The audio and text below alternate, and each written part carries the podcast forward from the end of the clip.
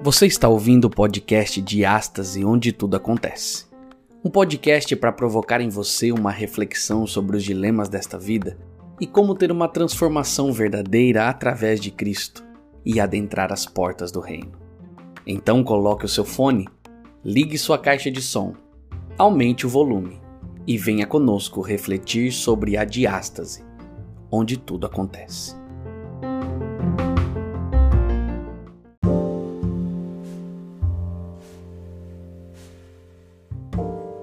Olá, meu amigo, seja bem-vindo ao podcast Diástase. Eu sou o Lucas Antônio. Nós estamos aqui para mais uma semana uma nova lição e eu tenho certeza que você será impactado porque o tema é polêmico e você com certeza vai descobrir coisas incríveis dentro da palavra de Deus no tema dessa semana.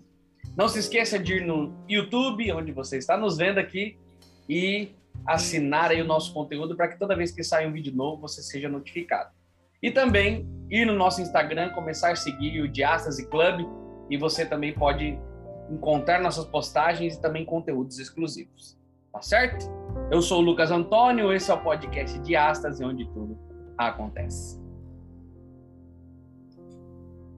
Fala galera, sou o pastor Gleison. Estamos aqui para mais um momento de estudo e reflexão aqui na palavra de Deus. E eu queria deixar uma pergunta. Né? Deus tem seus preferidos? Pensei aí. Fala galera, aqui é Ítalo, mais uma sexta-feira juntos. Chegou o sábado, momento da gente e aí também recapitular a nossa lição. Eu não quero fazer uma pergunta, mas eu quero fazer uma afirmação. É que Deus, ele quer o maior número possível de pessoas no céu. E nós vamos ver isso aqui na lição de hoje. É isso Olha, aí, rapaz. Parece, parece que na minha pergunta aí, na, na, na, na, afirmação do pastor Ítalo, já teve meio que uma pergunta e uma resposta aí. Não então acho que o negócio vai, vai caminhar hoje... aí nesse, nesse sentido, né? Hoje vai Polêmicas. dar briga. Polêmicas. A gente gosta é da polêmica. É isso mesmo. Amigos, hoje nós vamos falar sobre um tema muito polêmico. É, inclusive, muitas pessoas usam esse essa história ou esse esse tema para dizer que Deus não é um Deus de amor e que o Deus do Antigo Testamento é um Deus diferente do Novo Testamento. Então a gente vai começar a falar sobre. É, vamos só fazer um apanhado aqui rapidamente. A gente falou sobre a chegada do povo até ali, mais ou menos na entrada de Canaã, o povo mandou espias, não eram para mandar, o povo voltou para o caminho do Mar Vermelho, o povo desobedeceu, rebelião contra Deus, e a gente percebeu que mesmo o povo fazendo isso, Deus se aproximava, Deus deu as dez, as dez promessas, e agora Deus pede assim, ouve Israel, Deus é o único Deus, enfim, Deus está o tempo todo tentando ter um relacionamento com ele, para que o povo o ame assim como ele ama esse povo, e então eles guardarem os mandamentos de Deus. Agora, vamos chegar no capítulo 7 e perceber que existia um povo ali, os cananeus. Hum. E a ideia que todo mundo tem é que Deus aparece ali com os povos, os, para os cananeus e manda matar todo mundo. Mata geral, crianças, mulheres, quem for que seja, mata e toma a terra que é de vocês. O que está acontecendo aqui? Para que o nosso ouvinte possa começar a entender um pouco o pano de fundo. Porque, na verdade, Deus, ele não faz assim, ó, do nada eu vou destruir esse povo. Eu creio que não foi, e a Bíblia também nos diz que não foi desse jeito. A história dos cananeus já acontecia e Deus já estava atrás deles mais ou menos aí uns 400 anos. E Deus tentava acompanhar. E é fácil de entender isso não querendo menosprezar o que os nossos ouvintes estão ou acreditavam até agora, mas é que sempre existiu um mensageiro de Deus advertindo alguém e chamando ao arrependimento. A gente vai perceber isso. A Bíblia toda vai mostrar homens que iam buscar pessoas que estavam em rebelião para que elas se arrependessem e voltassem para a aliança. Deus cria uma aliança com o ser humano, uma aliança com Abraão, lá em Gênesis 12, e tudo que vai acontecer com a, com a terra logo depois disso é nada mais nada menos do que Deus querendo que o povo venha para dentro da aliança que ele mesmo vai que o ser humano mesmo vai quebrando.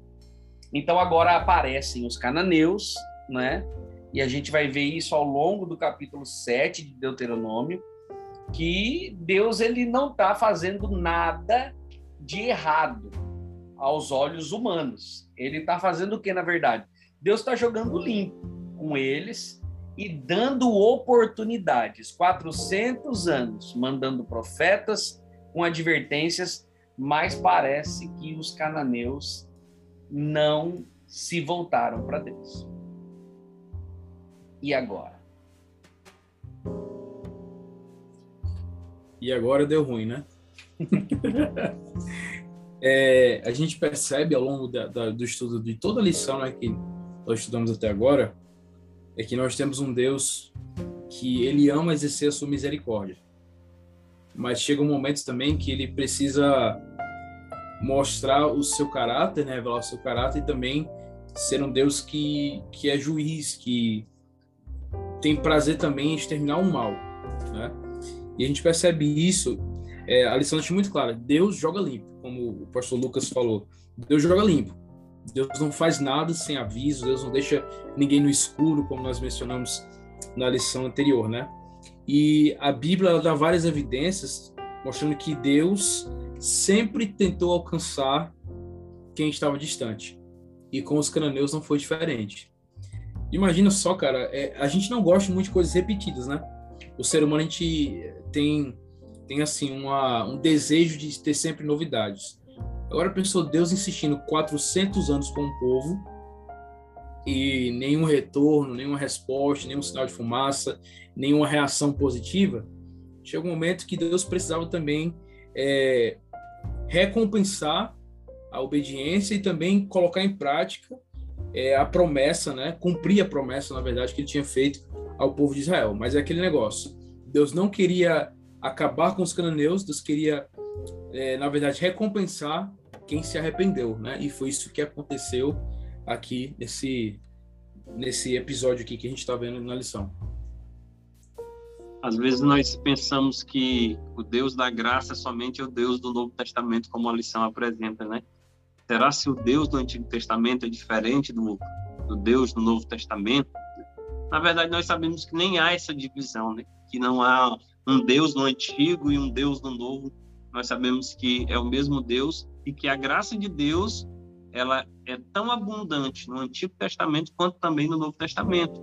Imagine aí, 400 anos de oportunidade para que esse povo se arrependesse, e aí tiveram ali é, é, várias pessoas, como Abraão, é, como é, é, o próprio Ló, que vivia em Sodoma, tiveram aí líderes como Melquisedeque, que eram verdadeiros seguidores de Deus, também né? O próprio Balaão, que a princípio era um profeta verdadeiramente de Deus, que se corrompeu depois, e assim, muitas outras oportunidades, né? Com certeza, existe outros que foram, que não são mencionados na Bíblia, com a mensagem de, salvação, para que aquele povo se arrependesse, né? Então, quem chega no, no, na, no, no, na história já caminhando, imagina assim, como a própria lição apresenta, né? O, o, povo de Israel sendo genocida, né? É uma palavra forte, né? Dizer que o povo de Deus foi genocida e tal, mas nós sabemos que não, né? Houve o tempo de oportunidade assim também, como há um tempo de oportunidade para cada um de nós. E esse tempo de oportunidade vai chegar ao fim.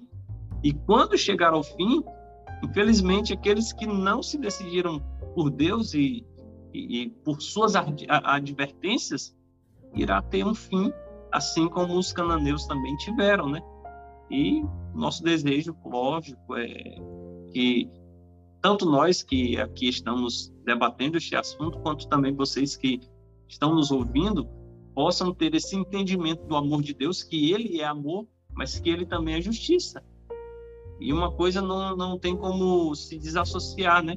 O amor e a justiça de Deus, eles são é, é, interligados ali, para que assim possa se fazer cumprir o seu plano para a humanidade, né? Jesus ele veio à Terra para buscar e salvar o que havia se perdido.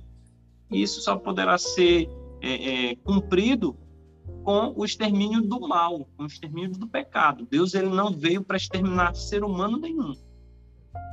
Ele não tem o desejo de exterminar a humanidade. Ele tem, ele tem o desejo de exterminar com o pecado, que é o pecado que destrói a humanidade, que corrompe a humanidade.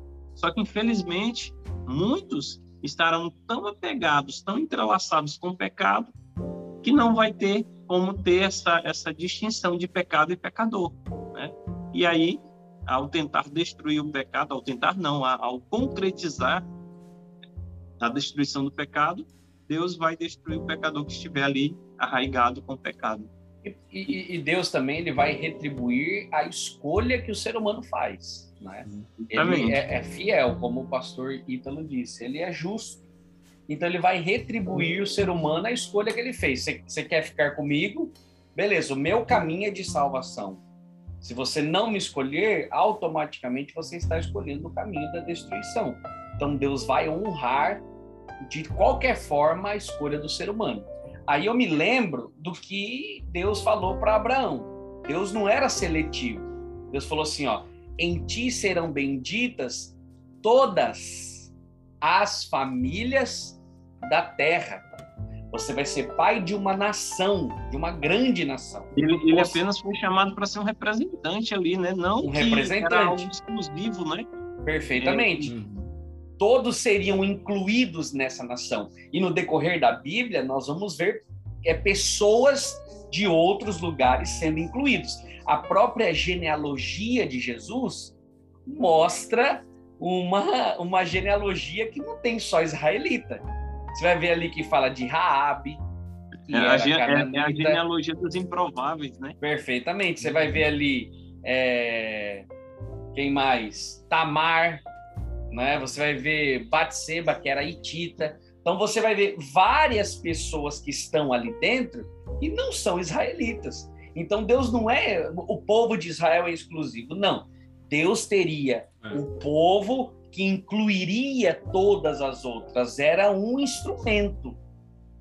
Tanto que Deus é tão é, correto no que faz, que essas pessoas que eram incluídas, elas eram salvas, elas eram poupadas de muitas coisas. Agora, nos cananeus, foram fazendo tudo que era perverso, né, com os seus templos, com as adorações, com o sacrifício de crianças, com orgias com suas sacerdotisas dentro dos seus templos. Então, tudo isso, Deus chegou a um momento que fez o quê? O cálice da ira de Deus encheu. Agora, Deus não mandou exterminar o povo, Deus mandou expulsá-los. E esse expulsar seria destruir os locais de culto, destruir altares, não é? E a gente vai ver, tem vários outros detalhes. Isso acontece também com Israel. Quando Israel conquista a terra, lá tá tudo beleza. O, o povo de Israel, 800 anos depois, aconteceu o quê? Foram expulsos e a terra foi dada para os babilônicos. Por quê? Porque o cálice da ira de Deus se encheu com um povo que dizia que, que seguia Deus, mas era pervertido e era uma rebelião atrás da outra. Então, Deus não está sendo genocida com esses povos pagãos. Não. Deus deu inteira oportunidade, igual oportunidade, só que eles não queriam. Pastor Ítalo. É, o pastor Gleison falou uma coisa muito interessante aí, que, é, claro, é muito fácil a gente enxergar a graça de Deus, é fácil a gente aceitar a graça de Deus, mas a graça de Deus não anula a justiça de Deus, né? Só que quando a gente olha, por exemplo, aqui friamente, né, questão números, Deus dá 400 anos de misericórdia para os cananeus. Só que ele dá mais 800 também para os israelitas, é como se fosse o dobro, né? Então, números frios aqui, 1.200 anos. 1.200 anos Deus oferecendo a sua misericórdia para dois povos. Para dois povos, sem contar outros, né? Então, a proporção da, de Deus colocar a sua justiça em prática é muito menor do que Deus exercendo a sua graça. Entende? Então, assim, é, isso é fantástico, cara. E a gente percebe, a lição deixa claro, olha, Deus deu 800 anos, Deus não, não é, favori, não, não colocou, colocou assim como favorito na lista de amigos mais próximos ali, né, dos israelitas, e Deus também não poupou é, as consequências dos erros do povo de Israel. Tanto é que, como foi dito aqui várias vezes, depois de 800 anos, eles foram entregues à Babilônia. Então isso mostra o quê? Deus oferece sua graça a todos. Deus também exerce o seu juízo em todos, mas principalmente Deus quer salvar a todos. Não tem favoritos. É como se fosse Deus escolher Abraão para ser o pai de uma nação. Ele tinha que começar a abençoar o povo, tinha que começar por alguém, tinha que ter um pontapé. E Abraão teve esse, esse privilégio, né? Mas a lição deixa claro que Deus está muito mais tempo exercendo a sua graça e a sua misericórdia do que o seu juízo. Então nós nós chegamos aí a, a resposta da pergunta que eu fiz no início, né? Deus tem seus favoritos, né? Então o pastor Ítalo acabou de, de nos elucidar aí com a resposta de que não, né? Deus não tem favoritos. A, a lição apresenta isso aqui no final é, é do capítulo, aqui na página 43, que Deus ele não tem seu, seus favoritos, né? Aliás, todos nós somos favoritos de Deus. Todo ser humano é chamado para ser um representante de Deus na Terra, né? E infelizmente é, uns não aceitam é, e acabam recebendo aí é, a eliminação, né? Como é, é, aliás a, a, expulsão e não a eliminação, né? Como a gente vê aqui na, na lição, Deus ele expulsou, mas ele não eliminou o povo do direito de ser é, é, chamado filho de Deus, né? Ele apenas é, deu a oportunidade, então, para que outros povos, outras nações pudessem fazer o papel ao qual é, Israel havia sido chamado, né? A oportunidade, o tempo de graça que foi estendido até os judeus ali com, com com o apedrejamento de Estevão, né, se encerra ali aquele período de graça e de, e de oportunidade para que os judeus reconhecessem que eles é, é, precisavam aceitar Cristo como Messias, como Salvador e como sendo Ele o próprio Deus, né? Com isso se encerrou também é, é o tempo de graça e de oportunidade para os judeus. Né? É, e, e aquela questão, né? Se Deus tivesse favoritos, é, se tinha um povo que poderia desfrutar desse favoritismo, era o povo de Israel, não é? Que eles que estão em evidência, né, em maioria do Antigo Testamento. Só que e a gente até hum. a gente vê, né, que por várias vezes o povo se rebela contra Deus e vem cativeiro, vem perseguição, ou seja, se fosse o favorito, Deus não, não ia dizer, não, esse aqui é meu favorito, eu não vou deixar que ninguém toque nele, que ninguém mexa com ele, mas as nossas ações, as nossas escolhas trazem consequências para a nossa vida que Deus não interfere. A vida de Davi é um exemplo disso. Foi um homem que no final da sua história foi chamado segundo o coração de Deus, mas que teve escolhas erradas, né? caiu lá no mais fundo do, do lamaçal do pecado, mas ele chegou ao ponto de reconhecer a sua dependência de Deus, reconhecer o seu erro e aí sim ele foi considerado um homem segundo o coração de Deus. Ou seja, o fato de pertencermos ao povo de Deus, de, de sermos chamados filhos de Deus, não nos dá é, é, garantia de que nós não vamos, em um momento ou outro, nos afastar. Né? Mas, ainda assim, Deus, por seu amor, por sua graça, por sua misericórdia, ele faz reconciliação com todos aqueles que assim desejem é, se reconciliar com ele. Sim. E, e, o que eu acho fantástico aqui, na, enquanto a lição vai avançando, né? Esse capítulo 7 de Deuteronômio é um capítulo assim, cara, que ele é cheio de, de curiosidades, mas também é um capítulo, se a gente não, não entender muito bem qual é a mensagem ali, a gente pode ter, ter uma interpretação totalmente equivocada, né?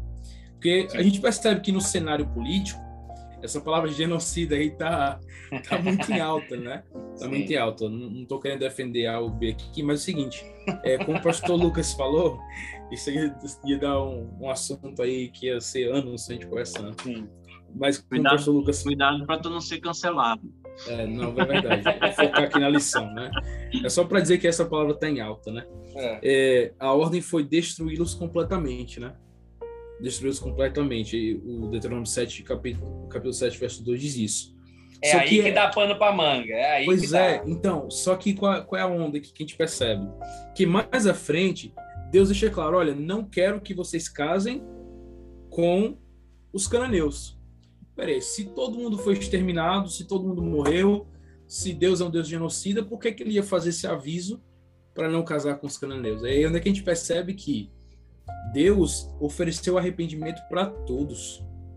A ideia era, como a gente falou, era expulsá-los, mas também quem quisesse se entregar e reconhecer esse Deus e servir esse Deus, o povo de Israel, é, teria seu lugar ali dentro. Ou eu estou falando besteira aqui? O verso, o verso 5 do capítulo 7 vem apresentando essa questão, né? Da, da destruição, não como a destruição do povo, mas como a destruição dos altares né, e da adoração pagã, como, como é, é, foi mencionado pelo Lucas aí um pouquinho antes, né? Essa destruição ela tem a ver com a idolatria, né? Com a Isso. adoração, a, a adoração pagã. Então a gente percebe que a intenção de Deus era qual? Era que as pessoas voltassem à verdadeira adoração, né? Que as pessoas reconhecessem, o cara, o Deus de, de Israel, o Deus do povo de Israel é o Deus verdadeiro. A gente está aqui buscando vários deuses falsos, vários falsos meios de salvação. Então, a intenção de Deus era o seguinte: é que com tudo aquilo que estava acontecendo, era que o povo, o povo cananeu voltasse o seu coração para Deus e, e reconhecesse que Ele era o, o, Deus verdadeiro. Né? Essa é a intenção de Deus. Perfeitamente. E, e, e, é, para a gente entender isso, é só a gente olhar para a história de Raabe. Raabe ela está dentro da cidade e aí, quando ela chega, quando os espias chegam lá e vão né, olhar para tomar a terra, o que, o que, que ela diz? Ela fala assim: a gente já sabe que o Deus de vocês já deu a terra para vocês, ela não é mais nossa. Então, é, é, isso mostra que é, eles tinham informação, eles recebiam o tempo inteiro é, a advertência: olha, se convertam, se convertam, eu vou entregar a terra para outro eu vou entregar a terra para outro povo, se convertam. Então, quando eles não fazem isso, Deus não manda o eliminar totalmente, não é matar. E agora a gente pode ir para questão arqueológica. Você não vai ver é, nenhuma cidade tomada que era construída, que tinha casa, que tinha plantação, que tinha essas coisas, você não vai ver. A arqueologia prova isso. As únicas três cidades que foram destruídas completamente estão ali: é, Jericó, Ai e Azor. Nenhuma mais foi feita dessa forma, né? É, e essas três foram destruídas na época ali de Josué. É, todas as outras cidades não há evidência de ocupação. Não tem, não tem evidência. Agora, Josué disse que os cananeus ficaram com medo e fugiram. Olha isso. E, o que deixava as cidades livres. Então eles não eles não tinham ali é, é, combate. Então era expulsar. Se você começa a ler juízes, você vai ver assim, ó. É, quando vocês tomarem aquele lugar, expulsem as pessoas. Está escrito ali. Se vocês forem em tal lugar, ó, a tribo de Dan vão tomar aquela região, expulsem as pessoas, destruam os altares. Quando vocês chegarem ali, não se misturem, expulsem, porque Deus já tinha dado oportunidade. Deus já tinha, mas o povo não queria. Então Deus não é genocida. Deus não é exclusivista com seu povo. Não, pelo contrário, ele não tem favoritos. Ele queria que todos tivessem a mesma oportunidade, acesso à graça. Só que o próprio povo de Israel, 800 anos depois, encheu a taça de Deus da ira. Um abraço vocês vão ser entregues para Babilônia. A terra de vocês não é mais de vocês, é da Babilônia. E Deus ama tanto que depois de 70 semanas, a gente lembra disso lá em profecia, era para o povo retomar e a reconstrução de Jerusalém. Mais uma vez a oportunidade. Deus dá. O que, que o povo fez? O que era mal diante do Senhor. O que acontece? Os romanos tomam conta depois. Então, você percebe que o tempo inteiro Deus está falando assim: é teu, é de vocês, mas vocês não me escutam, vocês não querem. E aí a gente lembra das outras lições. Quem ama, quem me ama, guarda os meus mandamentos. E aí você vai ver que o povo tentou criar leis e mais leis para proteger os mandamentos, porque eles sabiam que quando eles transgrediam os mandamentos, eles se tornavam cativo de alguém. Então, eles tinham medo. Eles falavam: não, então vamos tentar guardar os mandamentos, porque a gente não quer ser escravo. Aí com, começaram a fazer de uma forma automática e não por amor. Era aí que o, o, o caldo entornava de novo.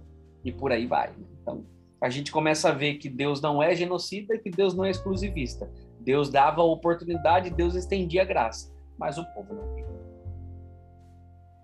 A gente vê a questão, né, de você falou aí que povo fugiu, né? Outros é, fizeram um tratado de paz com, com Israel e outros se converteram, né? Então, assim, a gente tem é, apenas alguns relatos de conversão, mas nós não sabemos quantos outros que não são citados que já tinham ouvido a mensagem, como a própria Rabi já, já conhecia a mensagem, né? Assim também o, o, o, a maioria do povo, quem sabe todo o, povo cananita, é, é, tinha o conhecimento de Deus e, na oportunidade, é, é, se converteram e passaram a, a, fazer parte do povo de Deus, né? E isso acaba também trazendo essa questão, eliminando essa, essa hipótese de, de extermínio, né? Total, né? Trazendo, assim, é, é, o entendimento de que houve essa questão de que uns fugiram, outros fizeram tratado de paz, outros se converteram, e assim os, é, cananitas é, continuaram né, é, existindo. Né? E, e, e, tem também os próprios egípcios. Vários egípcios ali, vendo as pragas caindo, se converteram a Deus. E Deus estava dando mais oportunidade. Olha, libertem o meu povo. Não, não vou libertar. Então tá bom. Então eu vou derramar uma praga aqui que vai fazer com que vire sangue toda a água do Egito. Ah, não, mas nossos, nossos mágicos também fazem isso. Vocês não vão liberar o povo? Ah, então vai vir a rã, vai vir não sei o quê, vai vir não sei o que lá. Deus dando oportunidade, derramando a sua graça, o povo não queria. Mas muitos egípcios foram embora com o povo de Israel. Se converteram. Então, quando Deus destrói ali os cavalos, o exército dentro do Mar Vermelho ali, Deus não está agindo com ah, Deus não deu oportunidade. Pelo contrário, Moisés foi lá quantas vezes pedir para Deus é para é para Faraó liberar o povo. Então, é só a gente é que é, infelizmente a gente repete coisas que a gente ouve sem pesquisar. Essa é a nossa é o nosso vício. A gente ouve e fala assim: "Ah, Deus é assim mesmo". E a gente começa. Eu ouço isso muito de pessoas que começam a não crer em Deus por conta dessas, desses textos bíblicos, né? É só falta um pouco mais de profundidade bíblica para você perceber que Deus não age assim. Exatamente. E, e, e, assim, pegando o gancho aí no que você acabou de falar, Lucas, é, às vezes a gente acaba contando a história de uma forma que não aconteceu, né? Replicando, porque, por exemplo, a lição deixa muito claro que os cananeus fugiram. Não, não há nenhum índice ali de batalha, né, de, de exércitos enfrentando, até porque o exército de Israel era muito inferior. Então não tinha, não tinha condições de ter uma batalha ali e o povo de Israel é, sair vencedor, né? Tanto é que o forte de Israel nunca foi exército, porque eles não eram pessoas capacitadas, eles eram escravos, ele, eles não tinham um, um, um, exército qualificado, né? Mas no relato de Josué. O, o, próprio Jericó, a própria cidade de Jericó caiu com trombeta. Não Sim, caiu é, com é. invasão é. de espada, escudo e nada, caiu com é. trombeta. É, é justamente isso, para mostrar que é o, é o, poder de Deus que estava com eles, né? O poder de Deus que tornavam eles favorecidos e, e beneficiados, né? Então, assim, uma coisa que fica muito clara é que os cananeus fugiram com medo, Alguns ficaram, alguns aceitaram é, a, a, a, se converter à adoração a Yahvé, e, e a lição deixa muito claro que quando Deus ia à frente do povo de Israel e eles respondiam com fé, Deus fazia tudo por eles. Cara, isso é fantástico. Isso é fantástico. Só que a gente volta para a lição passada. Só que o povo esquecia, mano. O povo esquecia. E esse é o grande erro, o povo esquecia. Em todas, em todas as vitórias né, do povo de Deus, é, a gente vê que era Deus à frente, né? A lição apresenta que né, Israel não deveria ter um exército permanente, mas aprender a, de, é, a depender de Deus para a vitória, né? E, e aí, quando a gente vai analisando a, as sequências de, de batalhas né, apresentadas na Bíblia, é, sempre era algo extraordinário para que não deixasse dúvida para o povo de que Deus havia agido. Né? Com Gideão foi assim, com, com os egípcios foi assim, porque, tipo assim, como é que um povo que não era guerreiro vai fugir de um exército, do exército de Faraó? Como? Não, não tinha como. Se não fosse o agir de Deus, não tinha como. E aí a gente vê na, na própria questão de é, é, do que nós estamos falando aqui no assunto do, do, capítulo 7 também, foi o agir de Deus, sempre Deus agindo, né? E, e a punição de Deus para esse povo não foi é, simplesmente por, por, uma questão, é, é, digamos, de religião, mas de práticas perversas que eles tinham. Sim. Imagine, sacrifício de crianças, né? É, orgias, né? a, a a, a, o culto, o culto é, é, fugiu o nome aqui agora, mas a, a relação sexual com, com sacerdotismo e tudo mais, e, e, isso acabou sendo absorvido também pelo povo de Deus, né? Eles acabaram é, é, absorvendo parte dessa cultura, pois eles não agiram né, como Deus havia orientado na questão da destruição dessa, dessa adoração pagã, né? e aí acabou sofrendo as consequências porque acabou praticando também é, as mesmas coisas, né? E aí a gente vê que isso se aplica à nossa vida também. A gente deve olhar, a gente deve olhar para o passado e aprender as lições para o futuro, né? Para nossa para nossa vida, para o presente no caso. Exatamente. E uma coisa que a gente precisa deixar muito claro aí para quem está acompanhando é que Deus Deus não quis castigar ou, ou assim o favorecer, beneficiar e castigar B. Deus queria ensinar é, que aquela prática, aquelas práticas que o povo estava cometendo, era algo que para Deus era uma ofensa muito grande. Deus já tinha é, tolerado isso aí por muito tempo e não dava mais. Né? Então Deus queria eliminar as práticas. Deus queria ensinar de uma forma didática que esse tipo de comportamento para ele não é algo que ele aceita. É algo que fere completamente o caráter de Deus, porque é um contexto que envolve, acima de tudo, adoração, né? Esses rituais aí de sacrifício de crianças, é, de, de, orgias e etc., é, era tudo num contexto religioso também, né? De adoração a outros deuses. Então, para Deus isso era maior ofensa, porque era tudo voltava para uma questão de adoração. Agora, Deus aceitava todos que se arrependessem. Isso é o que Deus fazia questão de deixar claro. Todos que se arrependerem, vem, aqui tem lugar para você. E agora aí vem a pergunta, né? E a gente tem que ser sincero. A gente tem certeza que Deus é amor, olhando para tudo isso? Porque aí vai as pessoas elas costumam dizer, né, que Deus ele se ele ama as pessoas, por que que coisas ruins acontecem, né? É, se Deus é amor, quando ele é, é, é, ele é amor quando ele exerce a ira, quando ele permite que a gente colha o que a gente planta, é, quando ele permite uma aprovação sendo pessoas inocentes, quando ele permite uma atuação direta do mal sobre a terra e os seres humanos, onde está Deus na pandemia, né? Essas são várias perguntas de que o povo mais ainda fez nesses últimos dias, né? A gente olha para a Bíblia, a gente se pergunta, mas beleza, foi lá atrás e não viveu naquele tempo. Só que a gente começa a ver nos dias de hoje, né? Mais de 600 mil pessoas morreram só no Brasil. É, e muitas pessoas estão se perguntando, ué, mas cadê Deus? Deus não é amor? Por que, que Deus matou o pai de muita gente, a mãe de muita gente, pessoas inocentes? Eu acho que você quer responder, você está com a mãozinha erguida aí, jovem. Então, é, eu não quero responder, eu quero fazer mais perguntas. Ixi, então, eu fiz a minha, você faz a sua, quem responde é o Ita. Vai. Imagine aí que se eu cometo todo tipo de infração de trânsito, civil e tal, e não sou punido por isso, eu acho que eu vou, estou sendo incentivado a, a cometer mais e mais infrações e, e delitos. Será?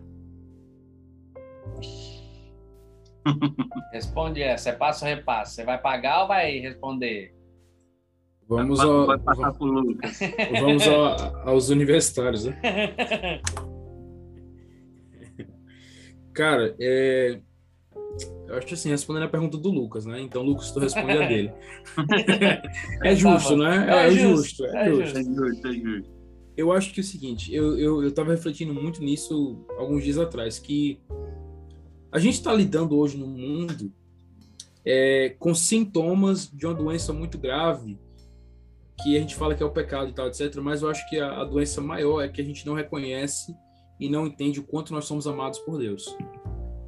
Porque se a gente entendesse isso, cara, muita coisa seria diferente.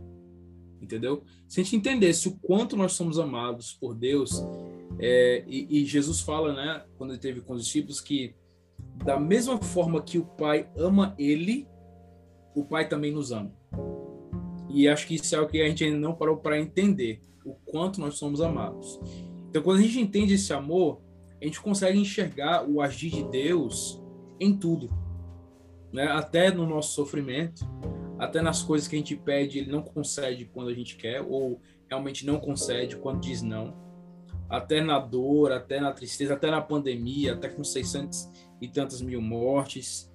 É, é muito fácil a gente se sentir amado quando tudo está bem. Mas eu, eu, eu, eu parto da seguinte ideia, que nós estamos lidando, a maioria das coisas que nós vemos hoje que, que se tornar o problema de convivência para a humanidade, é porque a gente não entende o amor de Deus. Se a gente entendesse o amor de Deus, é, muita coisa, na verdade, tudo seria diferente, né? Então, Lucas, agora responde aí a pergunta do. Perfeitamente. Eu, eu, acredito assim, olha. É... Eu sou um infrator. O homem é um infrator desde o início. Desde o início do mundo. Né? Deus falou assim: não coma que você vai morrer. E o homem ouviu uma conversa dizendo assim: coma que você não vai morrer. E o homem escolheu, né, ir contra a palavra de Deus. Desde aquele momento que o homem foi contra a palavra de Deus, Deus fez de tudo para redimir, para resgatar, para buscar o ser humano. Mas ele vai agir com justiça, respondendo a resposta, é, é, respondendo à escolha que o ser humano faz. Então Deus, ele pode até pode até parecer que se a multa não vier agora, pode até parecer que está sendo coagido a continuar fazendo errado, mas trará consequências inevitáveis no final. Por exemplo, Sabe? pode ser que se você continue fazendo, fazendo, fazendo, a hora que chega, vai uma hora vai chegar, por mais que não chegue agora. E eu já conheci várias várias pessoas que tomaram multa em dois anos atrás e está chegando agora. Então, as consequências são inevitáveis. Por mais que não venha uma consequência imediata, pode ser consequência de você perder o teu dinheiro, pode ser uma consequência de você perder teu carro, pode ser uma consequência de você perder tua carteira, mas consequências a você vai vida. receber. A vida. Então, consequências vão vão acontecer o tempo inteiro. Agora, eu preciso é, é, entender que nessas consequências existe o tempo inteiro Deus tentando é, agir e me buscar e me redimir e fazer com que eu me arrependesse. O tempo inteiro. Então, o, o mundo tem esse problema. Os cananeus tinham esse problema. Eu tenho esse problema. Qual foi o método que Deus usou para então resgatar de uma vez? Sendo que o homem era difícil. O que, que ele faz? Ele envia Jesus. É o ato final de Deus o ato extremo de Deus, né? não o final, porque o Espírito Santo ainda está aqui, mas é o ato extremo de Deus. Olha, vocês não querem, vocês são difíceis, tá? Mas eu vou fazer o seguinte: eu vou ter que agir é, é de uma forma extrema para salvar vocês, e eu vou enviar meu filho. Então, é um momento em que Deus fala assim: olha, vocês vão fazer tudo quanto é terrível aqui, tudo bem, mas eu fiz algo que ninguém vai fazer por vocês, que é dar a vida de Deus para morrer, para salvar vocês. Então, o próprio Jesus, é, os, os, as pessoas que apareciam, os profetas, as mensagens, tudo tipificava Jesus lá no final. Era, era a mensagem de Jesus. Jesus tentando salvar. e o povo nem aí. Então, agora nós vivemos como os cananeus, da mesma forma.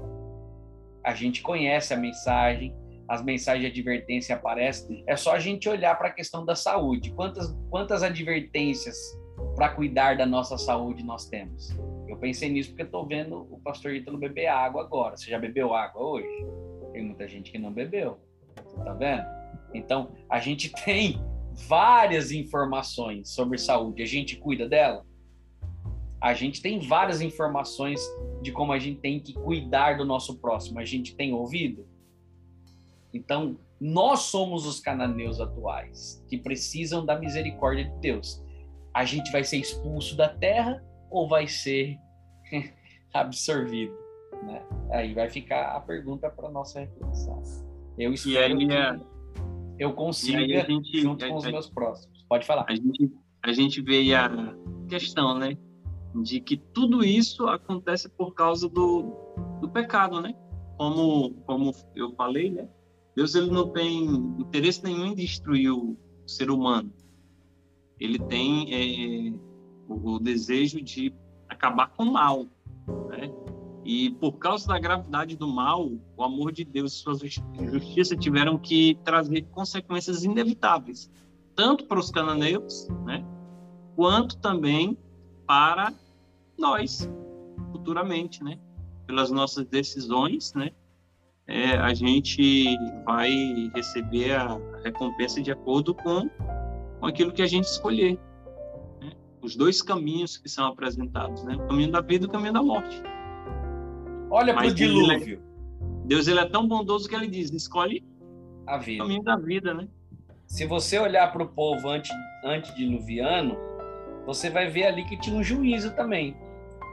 Deus ia mandar o dilúvio, por quê? porque o povo era perverso. O povo antes, antediluviano, para você ter uma ideia, o povo passava pela rua, via a rua assim, né?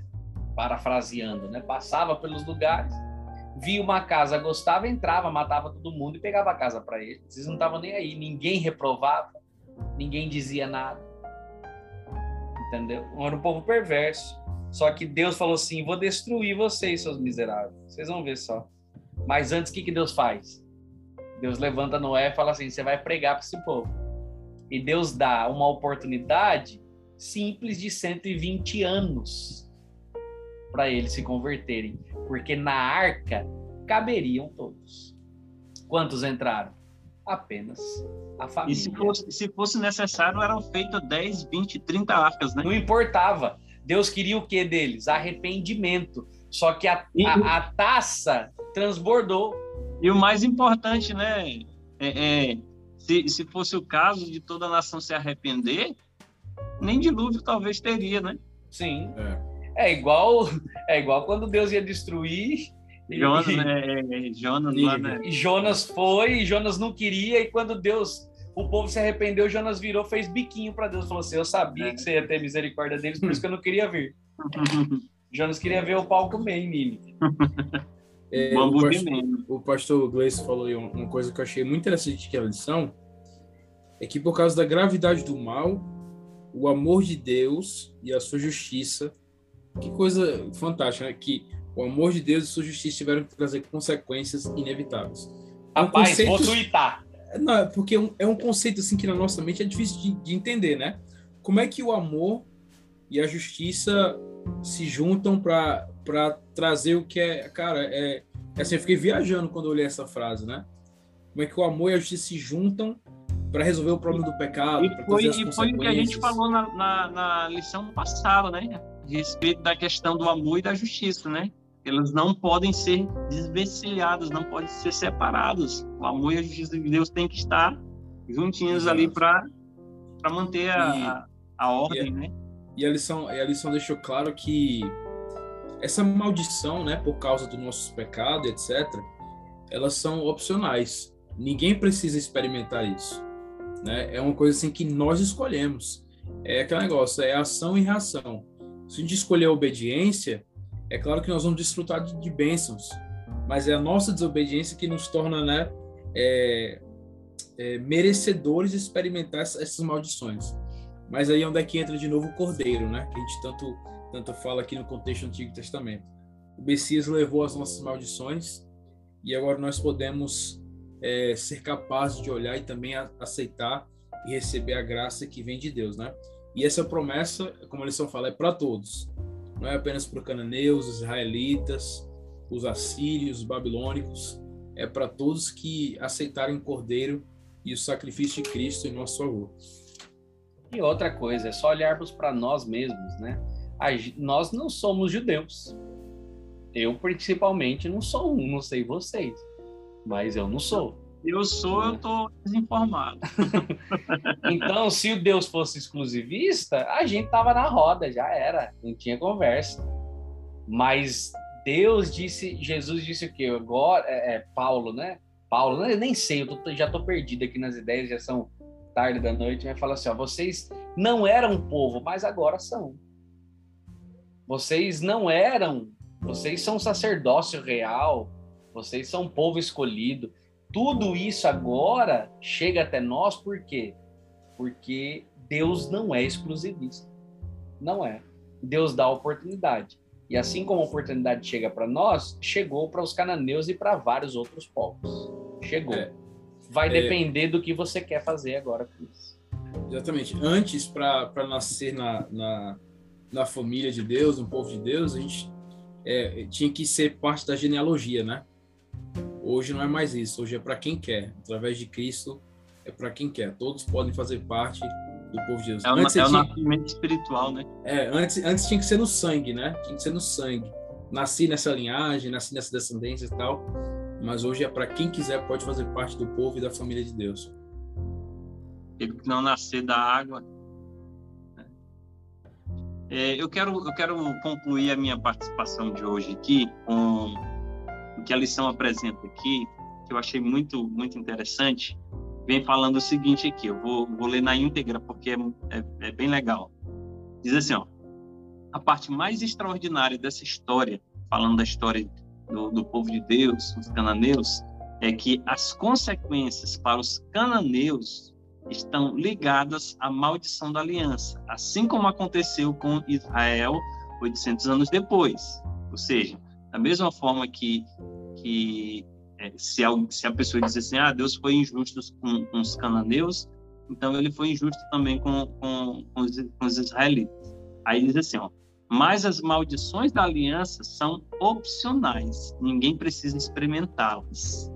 O Messias já levou as maldições da aliança sobre si mesmo.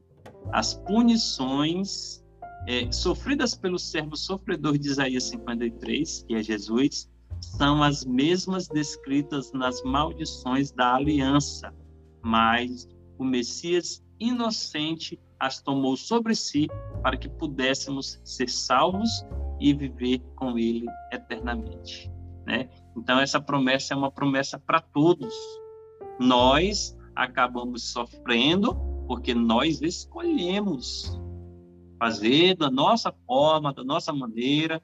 E Jesus diz o que? Vinde a mim todos que estáis cansados e sobrecarregados, eu vos aliviarei. Ele nos convida a tirar o peso, o fardo da nossa vida e depor sobre ele, para que ele possa, no caso como ele já pagou, né? Ele possa pagar o preço é, trazendo assim a justiça para a nossa vida pecadora. É isso aí. Cara, eu acho que realmente a gente conseguiu é, entender que Deus não é exclusivista, que Deus oferece para nós oportunidades, assim como ofereceu aos cananeus. Deus não queria que eles fossem é, extintos da face da terra, pelo contrário, Deus queria que eles fossem expulsos por causa da dureza e das práticas que eles cometiam. Nem e genocida, assim, né? Nem genocida, nada dessa história. Então, a gente precisa só entender, ler a Bíblia com cuidado, com calma, não com desespero e não só ouvir falar, não, vir voltar para a Bíblia e ver o que Deus tem feito. Em toda a Bíblia a gente vai ver Deus dando oportunidades. Deus vai salvar quem quer ser salvo. Ele não obriga ninguém. Se você escolher não, eu, eu uma vez estava, já dei vários estudos bíblicos, trabalhei com isso já, E aí, uma vez, dando estudo bíblico, uma moça, ela virou para mim e falou assim: Olha, eu não quero. Entendi o que a Bíblia fala, mas não quero, não tenho interesse. Não, mas é, não entendi que precisa para ser salvo, precisa disso, precisa daquilo. Só que eu não quero. Eu fiquei até, como assim? Não, eu não quero. Não, mas olha, não, você não entendeu. Porque pa parece uma coisa assim, é tão irrecusável que não, não seria, quero, mas seria não. A mesma coisa, seria a mesma coisa de dizer assim, Lucas, aqui é a chave da a chave da hum. Ferrari de presente para ti, ela é. é. potente, tem não sei quantos cavalos. Não, mas eu não quero. Tá abastecida, é só você andar. Não, é. tá aqui, eu já vou te dar ainda não, dois anos de combustível. Não, eu não hum. quero. É isso mesmo. É, é, algo, é algo impensável, né? E aí é, eu perguntei para ela. É, eu fiquei... Recusar os benefícios, né? É, eu é fiquei assustado e falei, mas por que, que você não quer? Não estou entendendo. Porque às vezes a gente pergunta porque a pessoa não entendeu o conteúdo bíblico. Ela falou, não, entendi que Deus salva, que Deus dá oportunidade, que Deus não sei o quê, que eu preciso me batizar, que eu preciso isso aqui, que eu preciso aquilo ali. Entendi, muito bonito. Não tenho dúvida nenhuma, entendi da lei, entendi tudo. Tá bom. Por que, e você não quer mesmo assim? Ele falou, não. Eu falei, cara, eu nunca vi alguém fazer isso. Aí ela falou assim, eu não quero porque é, eu tenho um monte de amigo que também não quer. Pronto. E eu subi sem eles, eu prefiro ficar aqui. Falei, nossa, entendi. Bem legal. Cara, foi tão assim triste que eu falei, cara, a pessoa não quer. E Deus respeita isso. Uhum. Deus não tá amaldiçoando a vida dela hoje, falando assim, ah, você não quer, né? Então toma isso aqui. Não, Deus está respeitando ela, abençoando a vida dela enquanto ela estiver aqui. E fazendo o quê? Dando oportunidades, mostrando através da natureza, através de pandemia, através de um monte de coisa que ainda dá tempo para ela. Como oremos, ele fez com os cananeus. Oremos por ela, né? Fez conosco. Vamos orar por ela e orar por vários outros que a gente não conhece, mas que tem a dura essa, essa pedra no coração. Né? Mas Deus vai estender oportunidade e graça sobre eles. Até o ato de quando Jesus voltar, destruir o pecado e destruir eles que não querem, será também um ato de graça. Com certeza. Precisamos entender isso a cada instante. Obrigado, pastor Ítalo. Obrigado, pastor. Gleison. É um prazer estar com vocês. Obrigado você que está apertando o play e compartilhando com outras pessoas. Essa lição é uma lição difícil, mas eu tenho certeza que depois dessas explicações, desse estudo um pouco mais aprofundado, tudo vai se tornando um pouco mais fácil de se entender. Deus te abençoe. Um grande abraço. Esse é o podcast de Astas, onde tudo acontece. Até mais.